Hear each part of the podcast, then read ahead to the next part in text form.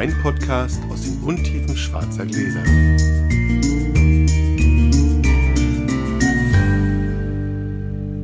Hallo Sascha. Hallo Felix. Du bist genesen von einer regulären Grippe. Ich bin gelesen von einer regulären Grippe, die mich aber ganz schön weggeledert hat. Jetzt, aber das äh, ist so. Hoffen wir. Also das hier wird als letztes abgesagt. Die Veranstaltung mit, Veranstaltung mit zwei Leuten äh, verboten werden, dann sagen wir das hier ab. Wir können ganz kurz nochmal erklären, was wir hier machen, glaube ich. Ja, Wir schenken uns gegenseitig Wein ein in schwarzen Gläsern. Der andere weiß immer nicht, was es ist. Vorher gehen wir aber schnell ins Nebenzimmer und erklären es den Zuhörern. Und während einer verkostet, erzählt der andere einen Schwank aus seinem Weinleben. Und Ja. wer, wer anfängt, entscheidet der Würfel. Eine 4. Eine 3. es ist Hat so ein bisschen. Tradition. Ich Hat so, hat so ein bisschen, das hat wirklich so ein bisschen eine Tradition. Das ist wohl wahr. So, heute gibt es einen Piwi, mein Beitrag zur Blindflug Piwi Challenge, und zwar ein 2016er Sauvignac Brüt, traditionelle Flaschengärung, also versekteten Piwi, 36 Monate Hefelager vom Weingut Gallert und mehr dazu nachher. Zum Wohl. Zum Wohl. Meine Stimme ist auch schon ein bisschen mittlern. Ist auf jeden Fall kühl. Kühl, ja, ist ganz beschlagen, das schwarze Glas, sehr beschlagen. Ist aber aus der Kategorie, sollte man auch kalt servieren. Du hältst ihn dir ans Ohr. Also entweder ist er kaputt oder der blubbert ganz schön. Mit ein bisschen Verzögerung kam noch ganz viel ganz freundliches Feedback zu unseren letzten beiden Folgen zum Thema Bio und Biodynamik und äh, insbesondere auch das Feedback, dass das nicht zu lang war, sondern dass es ganz schön ist, wenn man eben nicht vereinfacht, sondern die Sachen manchmal dann auch zu Ende erklärt. Was ja bei so einem Thema auch tatsächlich nicht verwerflich ist. Das ist so, so, so, so Ja. umfassend, dass man da ruhig mal tatsächlich ein bisschen länger erzählen kann. Das Und heute wird es vielleicht ein bisschen kürzer, weiß ich nicht genau. Wir haben noch den Rest von Biodynamik. Wir haben ja letztes Mal darüber gesprochen, dass man an Geister glauben muss, wenn man Biodynamik wirklich ernsthaft betreiben will. Und, ähm, glauben wir an. und dass wir nicht an Geister glauben, haben wir auch gesagt. Es ist aber auch sehr gut angekommen, dass wir uns nicht darüber lustig gemacht haben. Auch dazu gab es Feedback. Werden wir auch heute versuchen, nicht zu tun. Wenn man dann einmal sozusagen dieses Geisterding hinter sich hat und generell über Biodynamik dann weiterredet, gibt es aber immer noch viele Argumente, für Biodynamik, bei denen ich denke, die kann man auch nochmal beleuchten. Und eines hatten wir letztes Mal schon gesagt, ist die Sache so, ja, aber Biodynamik ist doch so eine Art Bio Plus. Also es gibt kaum einen Weintext, egal ob jetzt Händler, also Werbung oder aber auch in irgendwelchen privaten Internetforen oder sonst was, wo es sozusagen immer so geht, ja, der ist nicht nur bio, der ist sogar biodynamisch. Also als Ja, so, so, ja, ja, das stimmt. So, so, so, ein Überstülpen noch mal eines noch Genau, besseren. Und, genau. Ja, ja, das stimmt. Das Und diese wahr. Frage ist biodynamisch sowas wie Bio Plus kann man eben tatsächlich nicht mit Ja oder Nein beantworten oder vielleicht. Das ist ein bisschen komplexer und äh, das hat auch viel damit zu tun, dass die Winzer einfach verdammt viel Glück haben. Da kommen wir gleich mal zu. Jede Disziplin, in der ein, ein, ein Bauer von Bio auf biodynamisch umsteigt, Steigt, ja. hat quasi zwei Aufgaben, die, die mit der Disziplin zusammenhängen. Also das Wichtigste ist mal, er unterlässt eigentlich nichts außer in der Tierhaltung. In der Tierhaltung muss er einen neuen Stall bauen. Aber du kannst eigentlich alles das, was du bio gemacht hast, weitermachen, wenn du jetzt was weiß ich, auf Äckern oder in Plantagen arbeitest. Zwei Dinge kommen hinzu. Eines bei allen, dieses Ausbringen von Präparaten, von diesem magischen Wasser, über das wir letztes Mal schon genug gesprochen haben. Da gibt es unterschiedliche Wässerchen, die du ausbringen musst, aber es ist immer das gleiche Prinzip. Die sind nach allem Stand der Forschung sinnlos und das ist also nur ein bisschen CO2 verballern. Ja? Insofern, das ist nicht Bio Plus, weil man fährt da mit dem Trecker durch und bringt winzige Mengen Wasser aus. Aber wir wollen jetzt auch nicht die Ökodiktatur, wo quasi jedes Gramm CO2 gleich irgendwie Ja.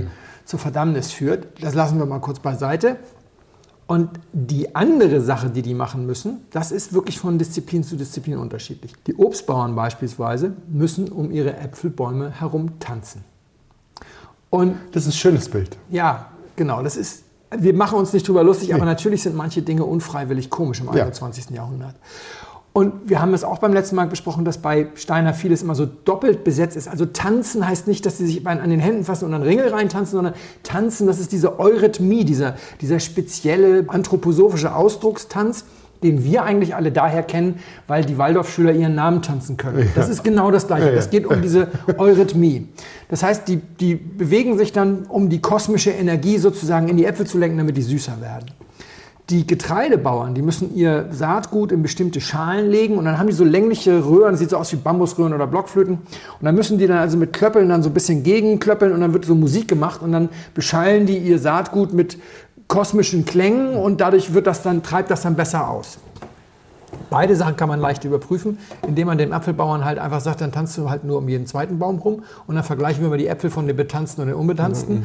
Und bei den, bei den Saatgut nimmst du mal die Hälfte weg und beschallst mit ACDC oder gar nicht oder wie auch immer und säst dann auf zwei verschiedenen Spuren aus. Hat man natürlich alles längst gemacht, 0,0 Unterschied. Die Äpfel werden nicht süßer durchs Tanzen. Wäre ja auch, wäre ja auch wieder ein Gottesbeweis, haben wir beim letzten Mal auch schon Ja, drüber ja. gesprochen. Ja? Und die, die Bio-Winzer, ja, die biodynamischen Winzer, haben einfach das Glück, dass ihre Aufgabe es ist, aus Trester, also den Abfällen der- Weinpresse, Stroh und diversen anderen Zutaten einen Kompost anzurühren. In so, in so einer Beschichtung, in so einer speziellen Schichtung. Und dann müssen sie auch so ein paar homöopathische, beziehungsweise sind gar keine homöopathische Präparate, weil dieser Brennnesseltee und so, das ist ja tatsächlich. Aber sie müssen da noch so ein paar Sachen draufschütten. Und ich glaube, sie müssen auch noch Mist einarbeiten, wenn sie keine eigenen Kühe haben, dann von befreundeten Demeterhöfen von den Kühen. Und jeder Steiner Hasser, der ärgste Biodynamik-Skeptiker, wird niemals leugnen, dass Kompost eine positive Wirkung schon- schon immer, auf ja. den Weinberg hat. Ja? Ja. Schon immer. Und deswegen kannst du natürlich sagen, ja, also biodynamisch ist auf gar keinen Fall Bio Plus, wenn es um Möhren oder betanzte Äpfel oder geklöppelte äh, Gemüsesaat geht. Ja? Aber es ist im Weinbau tatsächlich an der Stelle schon so, dass die was sehr, sehr Sinnvolles machen.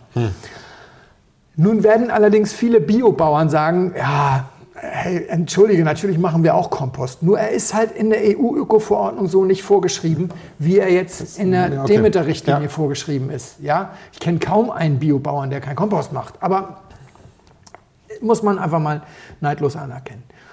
Aber wie gesagt, sie haben vor allem Glück gehabt. Dass sie nicht tanzen müssen.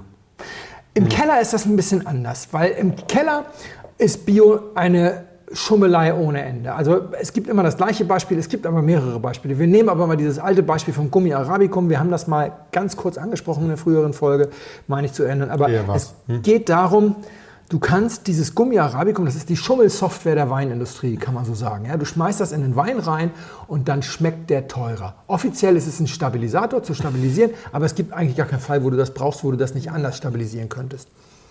Und das macht den Wein so ein bisschen viskoser, ein bisschen stoffiger und deswegen schmeckt das einfach edler, voller, äh, teurer. Und das ist auch im Bio erlaubt, weil man kann es im Bio herstellen, es ist ein pflanzliches ähm, Produkt. Schön. Und das hat da nichts drin zu suchen. Ja. Ja?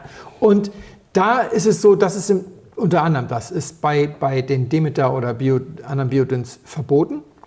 Allerdings ist es bei Ecovin, Naturland und Bioland auch verboten. Also die Kellerrichtlinien von EU-Öko sind für ein Popo. Aber die der Verbände sind in der Regel schon ganz gut. Aber es stimmt, die strengsten hat Demeter. Die sind übrigens auch strenger als die von Respekt. Und insofern könnte man schon sagen, ja, so eine Art Bioplus. Nur, andererseits hat das, das finde ich, muss man auch erwähnen, zu so einer völlig absurden Legendenbildung geführt, was biodynamischen Wein angeht, was der alles nicht wäre und wie wahnsinnig naturnah und rein und so weiter das wäre. Deswegen habe ich mal ganz kurz hier die Vinifizierung und Weinausbau Kellerrichtlinien von Respekt mir mal schnell ausgedruckt. Erster Satz, der Einsatz von Wärme und Kälte ist erlaubt. Es werden nur betriebseigene Hefen verwendet. Spontangärung ist die Regel, selektionierte Hefen sind erlaubt. Das heißt nichts anderes, als dass du mit Tütenhefen arbeiten darfst.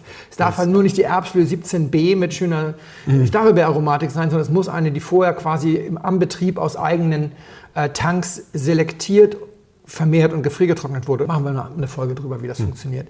Die Zugabe von Biozucker ist nur in Ausnahmefällen erlaubt, das heißt aber, sie ist erlaubt, um den Alkoholgehalt um maximal 1% auf maximal 12,5 zu erhöhen. Als anorganische Schönungsmittel sind lediglich Bentonit und pflanzliche Aktivkohle erlaubt. Zur Sicherung des natürlichen Gärverlaufs ist in Ausnahmefällen die Zugabe von Heferinde und Thiamin, das ist Vitamin B, erlaubt. Ausschließlich in Deutschland ist auch die Zugabe von DAP erlaubt. Säureregulation ist zu vermeiden, heißt ist erlaubt, erlaubt. falls Genau. erforderlich, sind natürliche Prozesse BSA zu bevorzugen, aber nicht vorgeschrieben.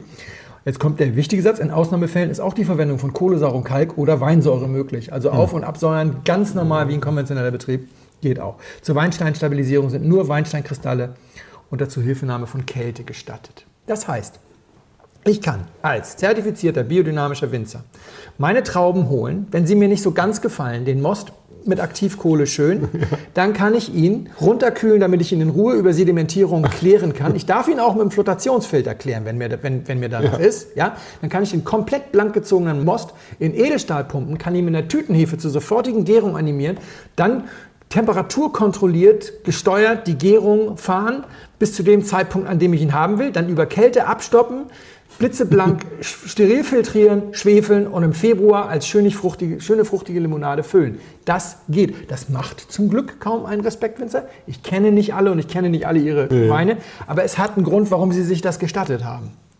Ja, das mal dazu. Die allermeisten sind natürlich ganz anders gemacht, um Himmels Willen. Ich will hier niemandem irgendwie. Ja, ja. Ne, aber es ist möglich. Möglich, diese. Geschichte, das sind alles spontan vergorene, ungeschönte. Forget it. Das ist ein bisschen weit hergeholt. Ja. Aber ganz von mir aus, wenn einer jetzt sagt, das ist Bio Plus, stehe ich nicht auf der Barrikade. Ich würde es nie sagen. Das zweite Argument, was ich ganz häufig höre, ist, wenn das alles nichts bringt, warum machen denn dann so viele Winzer sich diese Mühe und warum vor allem die besonders guten? Also wie wir jetzt, nachdem ich das alles erzählt habe, vielleicht nicht mehr lang ausführen müssen, ist der Aufwand pro Hektar von Bio auf Biodyn ist erstaunlich niedrig. Horn einbuddeln, ausbuddeln, zweimal im Jahr. Bisschen Stunde rühren. Sprühen darf auch der Arbeiter mit dem Trecker, muss er nicht Okay, selber machen. Ja. Und beim Füllen auf die Mondphase achten, ähm, das ist aber keine zusätzliche Arbeit. Und dann der Kompost ist auch nicht unbedingt zusätzliche Arbeit. Also es ist tatsächlich nicht so viel. Also ist es dann Marketing? Drei Cent mehr Kosten und ein Euro mehr Erlös. Eigentlich musst du jedem Bio-Winzer dazu raten. Auf Bio. Ja, irgendwie schon, oder? Einzig störend ist, dass du dich ab und zu mal von so einem blöden Boot mal von der Seite anquatschen musst. Achso, sie glauben also an Geister. ja, gut. Aber gut, hast du Aber halt 27, bei 97 Cent 250.000 verdient. Flaschen, bei 250.000 Flaschen ziehen wir Mehrwertsteuer raus für 200 Mille. Lass mich auch vom Boot mal von der Seite. Das geht. Aber jetzt sind wir ganz vor, kurz davor, uns drüber äh, lustig Machen zu machen. Deswegen machen wir nicht. Sagen wir lieber noch mal ganz kurz. Es gibt 64 Demeter-Betriebe in Deutschland. Dazu 64 sind Ja. Oh, aber nicht wenig. fünf Respektwinzer. Dann gibt es Böcklin Wolf, die sind bei Biodevant in Frankreich zertifiziert. Okay. Das sind 70 Betriebe von 7000 Selbstvermarktern. Ein Prozent sind jetzt nicht viele. Also die, die, das Märchen, dass das viele sind, ist Quatsch. Aber es sind mehr als ich dachte tatsächlich. Ich dachte, es sind noch weniger. Aber das sind so, also okay. Nehmen wir mal, weil es ganz gut passt, Demeter Rheinhessen, Mitgliedsliste. Also ich will jetzt nämlich nicht alle 60 vorlesen, aber Rheinhessen. Das sind die Weingüter Alexander Giesler, Gustavshof, Harald Scholl, Sander, Brüder Dr. Becker, Jakob Neumer, St. Anthony, Seibert, Geheimrat Schnell, Feth Wehrhof, Peter Schmidt und Sohn. Ich gestehe, ich kenne die Hälfte überhaupt nicht. Ich auch nicht, ne. Nur Sogar von, weniger nur von dreien habe ich ganz bewusst einen Wein im Glas gehabt. Güßler, guter. Und Becker und Anthony sind gute und sind aber vor allem auch VDP. Ja, das kennen wir nicht, stimmt. Das ist nicht so, also nur die Besten. Hm. Wer da jetzt nicht dabei ist, ist Wittmann, weil der bei Respekt ist. Und, das war witzig, am Abend, an dem die, von dem Donnerstag, an dem unsere Podcast-Folge Ja. über Biodyn äh, stattfand, war ich im, äh, bei einer Eat Berlin-Vorstellung mit, also bei so einem Essen Ja. mit Caroline Spanier-Guillot. Und Ja. dann erzählt sie mir, ja, wir sind ja Biodyn. Und ich so, echt, oh, wusste ich gar nicht. Dann habe ich sie gefragt, wo sind Sie denn irgendwie zertifiziert? Und sagt sie, nee, wir sind nicht Mitglied in einem Verein, weil wir sind Mitglied im VDP und bei Renaissance d'Appellation. Und jede Verbandsmitgliedschaft gibt Pflichttermine, an denen ich teilnehmen muss. Und ich mache das ja für beide Weingüter, Battenfeld Spanier und Kühling-Guillot. Das reicht. Wir haben das EU-Ökokontroll-Label, das brauchen wir für den Export. Ja. Aber wer es uns glaubt, dass wir Biodyn sind, ist fein. Wer nicht, ist uns egal. Wir machen das schon seit 2005. Und dann sprachen wir eine Weile darüber mit meiner Frau, weil die die Folge nicht gehört hatte und so. Und dann sagte sie auch so, ja, ich bin ja ganz froh, dass ich das nicht erklären muss. Wieder. Also, aber ich sehe es ja immer, sagt sie so. Komm, kommen wir auch noch dazu, das typische, ich sehe es ja immer. Also es gibt ein paar, die sind nicht zertifiziert. Machen es trotzdem. Hm. Die beiden und auch Knoll Weingut am Stein in Franken. Also ein paar Spitzenbetriebe machen es tatsächlich und sind nicht, sind nicht Mitglied in irgendeinem Verband. Trotzdem sind es nicht nur gute. Und also gerade bei Demeter gibt es eine ganze Menge, die kennst du überhaupt nicht. Kurios. Ja, aber nochmal zu diesem, ja, ich sehe es ja, wenn ich dann im Wein, ne, was, was Frau, Frau Spanier-Geo da sagte, das ist, Sehr, sehr gutes Argument eigentlich. Ne? Und auch die würden das ja nicht machen, wenn.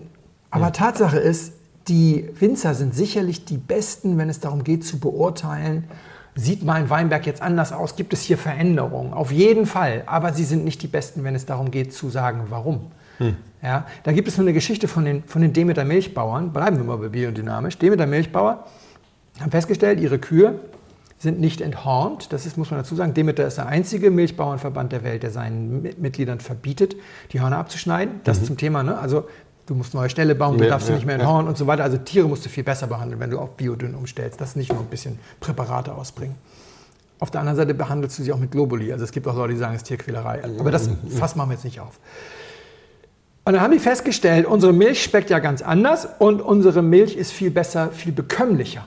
Und haben also gesagt, Menschen, die Milch äh, nicht gut vertragen, die Unverträglichkeitserscheinungen gegen Milch zeigen, können bei der Milch von behornten Kühen einen Schluck mehr trinken, zeigen weniger Geschichten.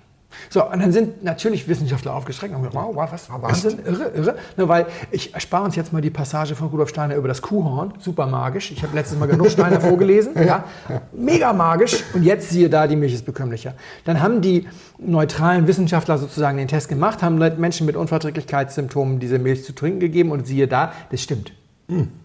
Und dann haben sie mal ein bisschen weiter geforscht und haben sie festgestellt, Demeter ist nicht nur der einzige Verband, der seinen Leuten das Enthorn verbietet, Demeter ist auch der einzige Verband der Welt, der seinen Leuten das Homogenisieren der Milch verbietet. Also dieses Pressen durch feine ja. Düsen, damit diese Klumpen nicht sind. Demeter-Milch hat immer Klumpen. Ja. Und dann haben sie mal normale Biomilch von enthornten Kühen nicht äh, homogenisiert und Demeter-Milch, also oder von behornten Kühen homogenisiert und den Leuten zu trinken geben und, und siehe da. Nee, es ah, war genau umgekehrt. Auf einmal ja. war die Kuh war die Kuh mit den Hörnern äh, die unverträgliche Milch. Oh, dann lag es also nicht am Horn. Es, wir haben noch ein bisschen weiter geforscht. Es hat überhaupt keinen Zusammenhang mit dem Horn. Es ist alleine das, das Homogenisieren. Hm. Und deswegen sage ich ja, diejenigen, die das beobachten, sind nicht unbedingt die Besten, wenn es darum geht, zu bestimmen, woran es liegt. Ich muss noch mal kurz einen kleinen Schluck trinken. Hier. Insofern, was Ursache, was Wirkung ist, ist die eine Sache. Ich habe dann auch mal meinen lieben Freund Harald angerufen Harald Steffens vom Weingut Steffens Kess in Rhein an der Mosel ist meine Lieblingslatzhose. Harald ist seit den 80ern Bio. Ja. Auf Haralds Schreibmaschine ist die erste, der erste Entwurf einer äh, Richtlinie für biologischen Weinbau in der Welt geschrieben worden. Oh. Ja, also Harald war Gründungsmitglied Ecovin und so weiter und so weiter. Harald kennt sich aus. Ist mein Lieblingserklärbär, der mir seit Jahren Fragen zum Thema Bio beantwortet.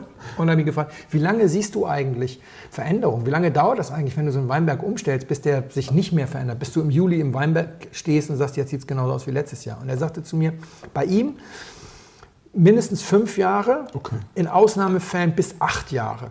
Die Umstellung auf Bio dauert aber nur drei. Das heißt, natürlich, wenn du jetzt dann noch anschließend, dass du jetzt nach dem Bio stelle ich auf Biodynamik um, du siehst immer weiter Verbesserungen.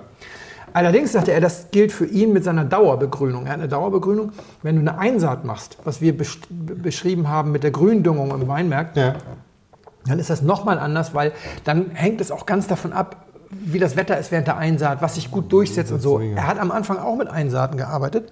Und eines Tages kam er in einen Weinberg und das war der schönste Weinberg von allen. Der war nämlich über und über mit einer Kleewiese bedeckt, weil die Witterung war so, dass sich in seiner Einsaatmischung nur der Klee durchgesetzt hat. Der war super, der hat mich da reingefahren und dann hat aber mein Schlepper eine Geschwindigkeit aufgenommen wie niemals wieder. Er ist nämlich einfach weggerutscht. Das war lebensgefährlich. Ja, ja musste, hat mich dann wieder rausgerettet und seitdem sät er nicht mehr ein, weil er in der Moselsteillage da unter Umständen Probleme hat. Er sagte, aber wenn du, wenn du einsäst, hast du halt jedes Jahr wieder auch eine Abbildung des Witterungsverlaufs, der Trockenheit und so weiter und so weiter. Deswegen, es gibt unglaublich viele Gründe. Und wenn du dich dann mit den Leuten unterhältst, die so gut sind wie Hans-Oliver Spanier, der den Weinberg pflegt bei Kühlingio und, und bei Badenfeld Spanier, also ihr Ehemann. Und du fragst die Leute mal, ja, was macht ihr denn so bei euren Jahrestagungen von irgendwelchen Winzergruppierungen und so? Die unterhalten sich genau darüber, über die beste Einsaatmischung, wann ist der beste Zeitpunkt zum Umbrechen ja. und, und, und. Und die machen jedes Jahr was anderes, weißt du? Die, die arbeiten immer weiter und deswegen ist es so schwer zu sagen, das war jetzt mein Kuhhornpräparat. Weil das die so viel jetzt, anderes gutes Zeug machen, ja. ja. So, das letzte Ding ist immer, ja, aber die werden ja dann immer alle viel besser. Und da noch einmal ein Blick auf Respekt. Die fünf Betriebe in Deutschland, die Respekt-Mitglied sind, das sind Wehrheim, Rebholz, äh, Clemens Busch an der Mosel, dann ist es äh, Philipp Wittmann und der fünfte, der uns noch fehlt, ist Christmann.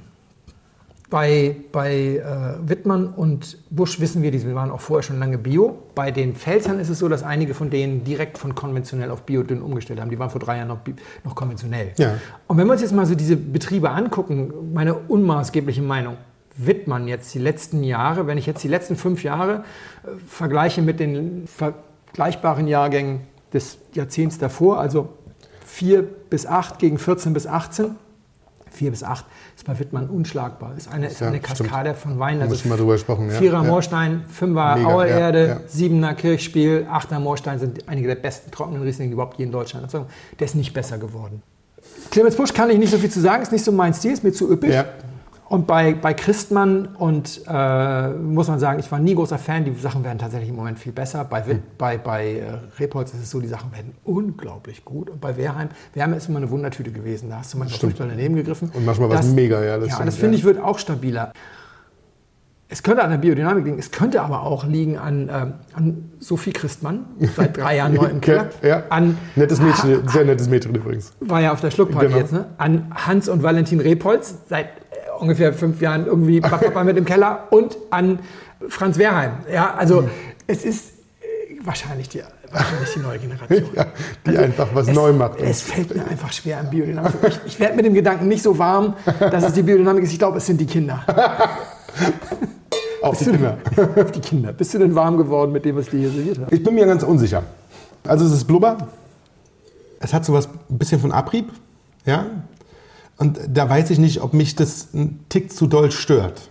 Dieser leichte Ansatz von Abrieb, den ich im, im Gaumen habe. Meinst du Gummiabrieb? Nee, oder nee, nee. So, Ähm, so, so Zesten? Zessenabrieb, oder? genau. Ja, ja, ja. Da, da weiß ich, ob mich das ein bisschen stört. Es macht es aber ganz frisch. Finde ich, Ja. das, ist, ähm, das ist sozusagen auf der Habenseite zu verbuchen. Mhm. Ich mag auch diese, diese Sprudelart. Das ist, Mhm. trinkt sich ganz schön.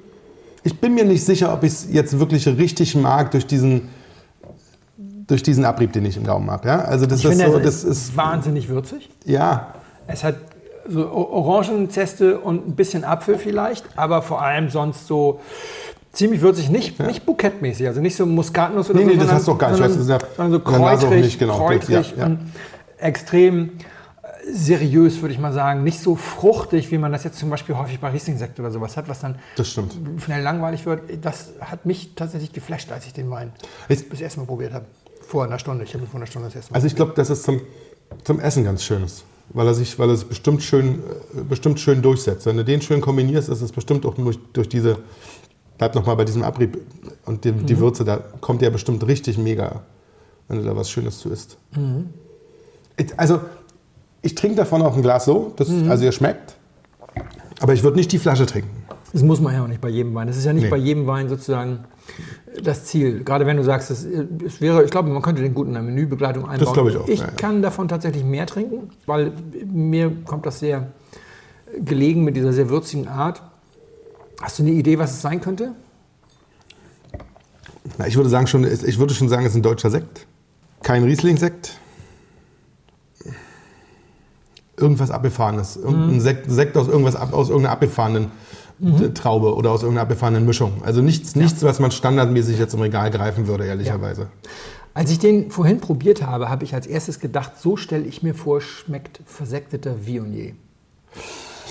Das habe ich so, also ich habe noch nie versekteten Viognier Nee, nee, getrunken. genau, aber ich weiß, was Ich du weiß auch meinst. nicht, ob irgendjemand Viognier versektet. ich kenne, aber ich weiß, was du meinst. Ja, Ja, ja, ja. und auch viele von denen, deswegen wundert es mich auch tatsächlich, dass du dich an, dem, an, dem, an diesem Zesten-Touch so, so störst. kommt Das vielleicht durch diesen kommt- Sprudel. Ja, ja, weil es, ich finde, es ist aromatisch relativ nah an diesen ganzen Masern, Russern, ganzen, an den ganzen Südfranzosen, die du so magst. Mhm. Ja, weil es ist, hat eine dezente Frucht, viel Würze, ganz gute Statur. ja, die Struktur ist schön. Aber ich habe den Wein auch deswegen vorher probiert, weil ich Angst hatte, weil ich dachte, wenn der jetzt total Mist ist, ich habe quasi, dann muss ich schnell einen Ersatzwein kaltstellen. Denn es ist ein Piwi. Echt? Ah, Es ist mein Beitrag zur Piwi Challenge sozusagen. Und ich hole jetzt mal die Flasche. schön.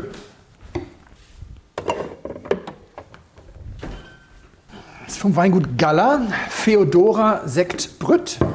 Es ist die, machen glaube ich zwei davon. Das ist der Premium, es ist der, der Jahrgangssekt mit drei Jahren Hefelager. Oh. Und die Rebsorte ist Sauvignac.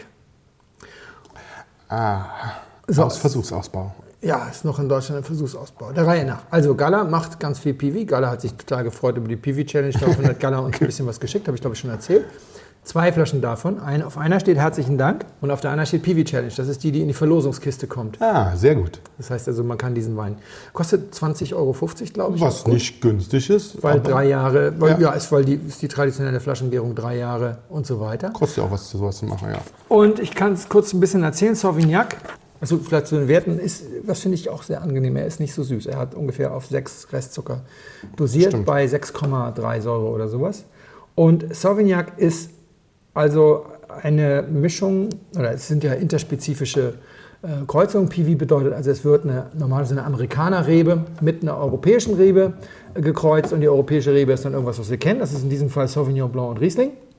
Und die sogenannten Resistenzpartner sind hier nicht weiter gelistet. Allerdings ist in diesem Fall ganz spannend auch unter den Resisten- Resistenzpartnern Vitis amurensis und das ist eine asiatische Wildrebe. Die wächst Ehrlich? nur in China und sonst wo, die wächst wild. Also das ist nicht nur amerikanische, sondern in diesem Fall auch eine asiatische Wildrebe mit drin. Ansonsten ist natürlich diese Sauvignon Blanc und Riesling-Geschichte etwas, was äh, einem viel Spielraum gibt bezüglich des Reifezeitpunkts. Das habe ich jetzt auch nur gelesen, dass man da extrem variieren kann. Wenn du die lang reifen lässt, dann hast du eine sehr satte Frucht. Und hier haben wir bei einem Sektgrundwein natürlich nur eine kurze Reife und Ja, ja. eine relativ geringe Frucht. Und das finde ich eigentlich ganz gut gelungen. Jo. Danke. Ich habe Mein erster Pifi-Sekt. mein erster Piwi-Sekt auch. Wir trinken heute einen Rotwein und zwar einen Wein von Guigal oder Gigal, je nachdem, wie man es aussprechen mag. Und zwar einen Amboui aus dem Jahr 2000. Wir lassen uns überraschen. So, Zum Wohle. zum Wohl. Wir müssen einmal kurz hier. Oh, viel, Viel Frucht. viel Frucht. Ihr habt, glaube ich, heute so eine, so eine zweigeteilte Geschichte. Einmal müssen wir so ein ganz kleines bisschen, oder denke ich, dass wir vielleicht so ein ganz kleines bisschen über diese Corona-Nummer reden sollten, einmal ganz kurz.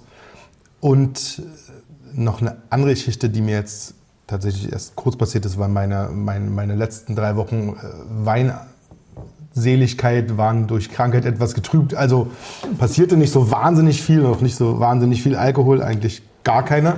Was aber war, ich war, du auch, ähm, waren wir bei dem, beim Schluckrelease Nummer 10, also Weinzeitung, Ich nur, zur, ich nur zur Party, du warst auch zum Essen. zum Essen da, genau. Das war so eine erteilte Veranstaltung im Grand. Dinner für 100 Euro mit Weinbegleitung und Winzern Und anschließender Party. und anschließender Party, auch Und wieder nur- mit Wein. Und nur Party war 20 Euro. Genau. Was an der Veranstaltung super war, waren alle Sachen für sich genommen. Ja, also Party super, Essen super und Weine super. Wir hatten ja reichlich Winzer da. Die liebe Frau Christmann, wie heißt der gleiche Vorname? Sophie. Sophie Christmann. Sophie Christmann. Stefan Bietigschöfer. Steffi, Steffi, Stefan Bietigschöfer, Joachim Christ von Domaine de l'Horizon, Gernot Kollmann war, glaube ich, auch da. Gernot Kollmann war da, Emich Batteriewerk und ah, ähm, Lichtenberger González. Lichtenberger González waren auch da. Also eine Das kennen viele nicht. Österreichische Newcomer, Naturwein. Naturwein, Burgundersorten. Genau. Machen aber einen, einen sehr anständigen Wein, finde ich. Also ist nicht jetzt meine, meine, mein absolutes Beuteschema, aber die machen wirklich schon großes Sind, Kino. äh, Auf der Überholtour. Ja, total. Und alle, muss man dazu sagen, alle Winzer waren echt großzügig. Mhm. Also da sind riesengroße Bottles geflossen, ja, also 5 Liter Domaine de l'Horizon. Ja, vor allem, weil der hatte auch so viele ältere Sachen noch mitgebracht. Also bei der Party. Ich habe ja fast nur Domaine de l'Horizon. Was für, eine, was für eine schlimme Also Ja, weil, Veranstaltung. weil, also den, den, den 13er Riesling Idich GG aus der Magnum habe ich kurz probiert und gesagt, ach, ich nehme jetzt weiter Domaine de l'Horizon. Also, da war es, es ging, ging allen wirklich schlecht. Ja. also ich habe zwischendurch Sachen im Glas gehabt, wo ich dann gesagt willst du noch Schluck? Nee, das Bessere ist der Feind des Guten heute Abend. Stimmt. Oh, wir hatten, das war, ähm, also es war wirklich, hatten sehr, sehr viele Leute, sehr gute Sachen, weil wir hatten von Stefan Bittischiffer seinen Jungfernjahrgang dabei, Sensationeller Wein. 2006er sein allererster Jahrgang. Reserve vom Weißburgunder aus dem neuen Holz. Und 2,6 ist nur beim Riesling so schlecht, bei den Burgundersorten, weil es erst spät in der, in der Lese äh, geregnet hat und, und dann auch so, so, ein, so, ein, so ein tropisches, Ja. feuchtes äh, Drecksklima war, was die Schön, Trauben schön faulen lassen ohne Ende. Das war Malaria-Klima. Und äh, das war aber, als der Weißburgunder und der Spätburgunder schon drin war. Deswegen Ja. sind die beiden sehr gut. Genau, das hat er wirklich, also da muss man sagen, dafür, dass sein Junkerlehrgang war. Kommen noch großartig. 600 Flaschen dieses Jahr in Handel. Aber nur in Handel. Kann man also nicht bei ihm kaufen, sondern nur bei seinen Lieblingsfachhändlern. Oh, zur Unterstützung. Schön. Das ist gut. Also, wir haben es jetzt schon gehört. Großartige Veranstaltung. Die Weine wurden ja auch noch beim Dinner serviert durch ähm, mehrere Sommeliers aus, ähm, Top-Sommeliers Top-Sommeliers aus, aus Berlin, die an ihrem freien Tag irgendwie noch gearbeitet Genau. haben. Nett. Also für sich genommen alles mega.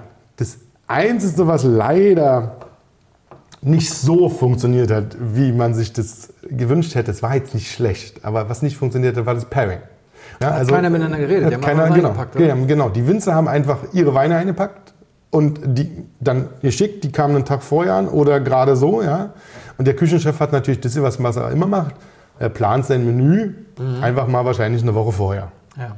und hat wunderbares Essen gezaubert, hat wahnsinnig gut geschmeckt, aber die dazugebrachten Weine haben halt nicht immer so schön harmoniert, wie man das im normalen Restaurant halt erwartet. Ja. Ja, es ist nicht schlimm gewesen, weil es war immer noch großartig, ja, das muss man sagen. Aber es ist jetzt, man muss es so ein bisschen rausnehmen natürlich. Ja, also Ja. es war jetzt kein, kein Dinner in einem Sterne-Restaurant, sondern ein sehr, sehr gutes Essen im, im, im Grand mit einer exorbitanten Weinbegleitung durch die Winzer. Und die, Die halt Soms, leider irgendwie ge- ein bisschen- ge- Genau, die halt aufgefahren haben bei dem, was sie irgendwie geil fanden. Das war nicht lippensynchron. Genau, es war Aber nicht das, das. Spannende ist ja diese alte Weisheit, dass, dass eben immer der Wein verliert. Außer du Hm. machst so wilde Sachen wie, du nimmst jetzt, was ich, ein gedämpftes Schollenfilet und servierst dazu einen schweren jungen Rotwein. Aber generell ist es meistens so, du machst dann einfach Pause, hast halt nichts Gescheites zu trinken zum Essen und nach dem Essen trinkst du Genau. dann den Wein weiter.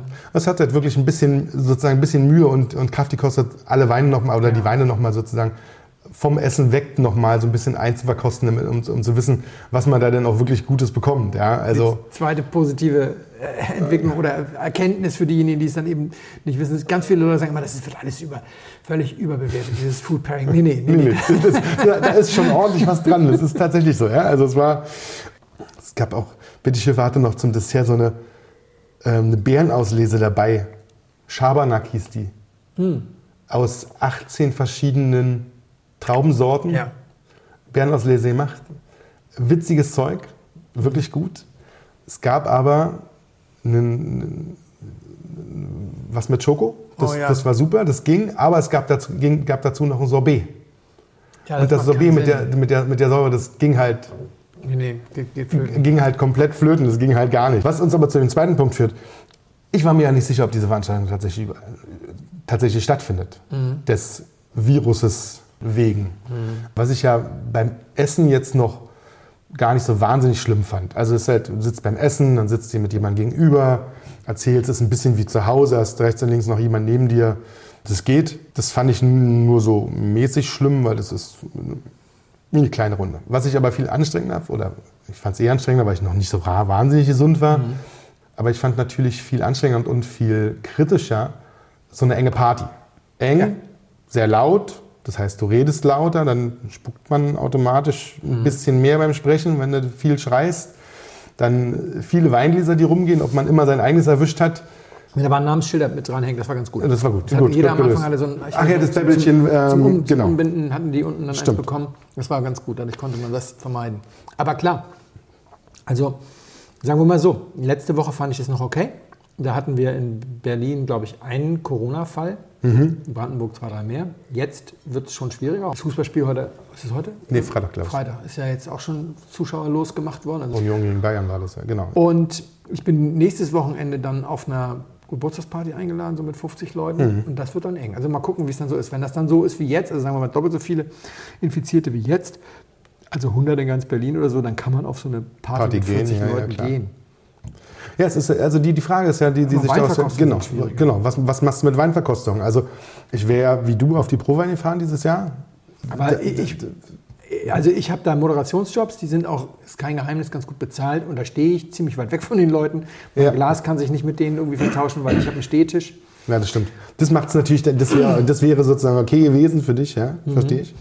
Aber, das, und ich wäre wahrscheinlich dann aber eben mit einem eigenen Glas dann durch die Hallen gegangen und beim Spucken, also so diese kleinen schwarzen Spucknäpfe, wo du dich so tief runterbeugen musst, Ja. schwierig. Bei der Prowein stehen sehr häufig so Standspucknäpfe, da kannst Aber- du aus einer relativ weiten Entfernung reinspucken. Aber trotzdem bist du relativ nah dran an Spucke und was da so an, an, an Schwebstoffen durch die Halle wabert, ist dann also nicht Ich glaube, ohne. ja, das und, dann, und dann, guck mal, die Hälfte Italiener oder Chinesen. Also Ja. die wären aber sowieso nicht gekommen. Das wäre eine schräge Veranstaltung geworden. Finde ich auch. Also, dass sie das abgesagt haben, war nachvollziehbar und auch richtig.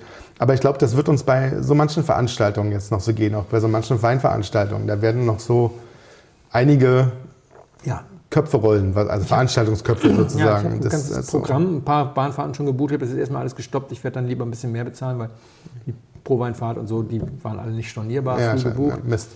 Und äh, ich wollte eigentlich noch zur VDP-Jahrgangspräsentation in Baden. Dann äh, ist noch ein Franken Best of Gold und mit der VDP-Präsentation und dann noch die, die äh, Rohkost bei Griesels. Mal gucken, ob das alles stattfindet. Das merken wir, merken das ja auch in unserem Bereich. Das ist schon, also wir merken ja auch diese ganze Event- und Promi-Schiene, alles, was so große Veranstaltungen wird, kippt gerade alles äh, wie sonst was weg. Goldene Kamera weg, Radio Regenbogen, alles abgesagt. Also bis Mitte April ist erstmal Boah. auf jeden Fall Schicht. Ja? Und die Wahrscheinlichkeit, dass sich das noch ein bisschen zieht, ist nicht unglaublich gering. Ja? Nee, nee. Das kostet uns alle ganz schön viel Geld. Also jetzt in, in all diesen Bereichen, in all diesen Bereichen, wo es quasi darum geht, dass du Leute zusammenbringst. Ja? Das ist schon nochmal, das wird eine Nummer für uns wird eine alle. Nummer. Dann trinken wir lieber noch einen Schluck drauf. Wein ist haben wir auch- zum Glück genug. Das ist auch eine Nummer hier. Ja. Jetzt kommt so ein Teil, an dem wir nacherzählen müssen, weil eben das Ausnahme, Aufnahmegerät ausgefallen ist bei der Auflösung. Aber wir haben kein Problem damit. Ich habe mich sowieso nicht blamiert. Insofern ist es okay. Ich habe getippt auf einen Sangiovese. Und zwar deswegen, weil er ist, mal, ist ein Rotwein. Das habe ich richtig erraten. Ähm, er ist sehr fruchtig. Er hat wahnsinnig viel Druck. Aber er, hat, er wirkt nicht alkoholisch. Ja. Also er ist nicht breit. Er hat das ist ganz, das ist äh, ganz gut. Das finde ich ist meistens ein Zeichen dafür, dass ein Wein auch relativ hochwertig ist.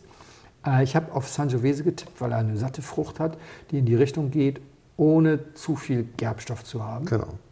Warum er das dann nicht hatte, haben wir dann auch festgestellt. Der Wein Ja. ist einfach mal 20 Jahre alt. Genau, ich hatte auf fünf Jahre getippt. Genau. Da lag ich völlig daneben. Die Gerbstoffe hatte er mal. Ja, hat Denn er jetzt ist- nicht mehr. Die denn sind jetzt Syrah. Genau. Jetzt ist, ist es dann sozusagen Syrah geworden. Er hat sich quasi nochmal verpuppt und Ja. wurde ein ähm, kleiner Syrah. Und ein Syrah, der sich schön entwickelt hat. Der natürlich, wenn man das jetzt weiß, natürlich durch die verminderten Gerbstoffe macht es, macht es natürlich auch Sinn. Dann merkt man die- diese 20 Jahre schon. Aber ausgewählt hatte ich den Wein, weil ich finde, dass man da, man, also, oder wir sagen vorher, was es ist. Es ist ein ähm, Chateau Ampuy von Guigal oder Gigal, je nachdem, wie man es gerne aussprechen möchte, aus dem Jahr 2000. Was ich bei diesem Wein äh, so schön finde, ist, dass man einen wirklichen Weinwert hat. Man hat, bekommt also für relativ wenig Geld, das war mal günstiger, als es jetzt ist, man kriegt aber auch ältere Jahrgänge tatsächlich immer noch manchmal für einen Schnapper. Also 60 Euro musst du einkalkulieren. Genau. Wenn du den Schnapper gibt es ja meistens übers Internet mit Porto, sagen wir mal 65 Genau. Euro. Die neuen Jahrgänge sind wir jetzt bei schon bei 80, 85 sozusagen. Genau, So. aber witzigerweise zieht auch da der Sekundärmarkt nicht so mit. Nee. Und da kriegst du wirklich aber für, es ist nicht wenig Geld, das muss man sagen, aber du kriegst für das Geld unglaublich viel Weinwert, auch in schwächeren Jahren. Das heißt, man muss, wenn man mal die Idee haben möchte, wie gut das Syrah schmeckt, muss man jetzt nicht zum Beispiel diese riesen Lalas trinken, also die, die Einzellagen, die er da anbietet, die dann pro Flasche ja, mal sagen wir mal, bei 250 losgehen. Ja, und dann schnell auch nochmal teurer werden, wenn sie besser Die bewertet werden. Parkerpunkte-Geschichte Genau. liegen alle so bei 600, 700. Ne? Genau. Das wird dann mal schnell äh, reichlich teuer. Also ich habe diese Woche gerade mit jemandem darüber gesprochen, weil ich einen anderen Syrah mit dem getrunken hatte, oder ein Shiraz, das war ein australischer, und der kostete 50 Euro. Und dann sprachen wir darüber, ob er das wert ist. Und dann sagte ich, ja, ich hätte in jüngster Zeit eben sehr, sehr viel, sehr teuren Syrah und auch Shiraz. Wir haben auch Astralis getrunken und Ja. diverse andere Sachen äh, getrunken und finde schon, dass diese Eleganz, die dieser Wein da draufgebracht hatte, das schon wert macht und dass ich eben jetzt gerade bei dieser Tour de Rhône eigentlich sagen kann, dass das Einzige, was ich als kaufenswert empfunden Mhm. habe, war Chateau d'Ampoule. Wir haben mehrere Jahrgänge davon getrunken. Ich fand sie Ja. mehrere, ich glaube drei oder wenigstens mindestens zwei. Ich fand zweimal fand ich es großartig. Einmal war bei unserer großen Syrah-Probe, die du veranstaltet hast, bei dir. Da war natürlich der 40 Jahre alte La Landon äh, dann der Star des Abends. Der kostet aber ja dann auch, wenn du den heute versuchst zu kriegen, sicherlich 600 oder sowas. Ähm, Und so viel besser als der Dampuy war er auch nicht. Das stimmt. Und der zweitbeste war für mich dann der Dampuy. Und bei der anderen Gelegenheit war das ähnlich. Und das ist eben für 60 Euro ein Wein, der mit den Großen absolut mithält. Genau, also ein, ein wirklicher Weinwert. Deswegen dachte ich, bringe ich den mit und gönn uns den. Sehr geehrte Damen und Herren, im Namen von Flugkapitän Felix Botmann und Co-Pilot Sascha Radke darf ich mich ganz herzlich bei Ihnen bedanken, dass Sie sich heute für Blindflug entschieden haben. Wir hoffen sehr, Sie hatten eine angenehme Zeit an Bord and we wish you a safe onward journey und allzeit einen guten Wein im Glas.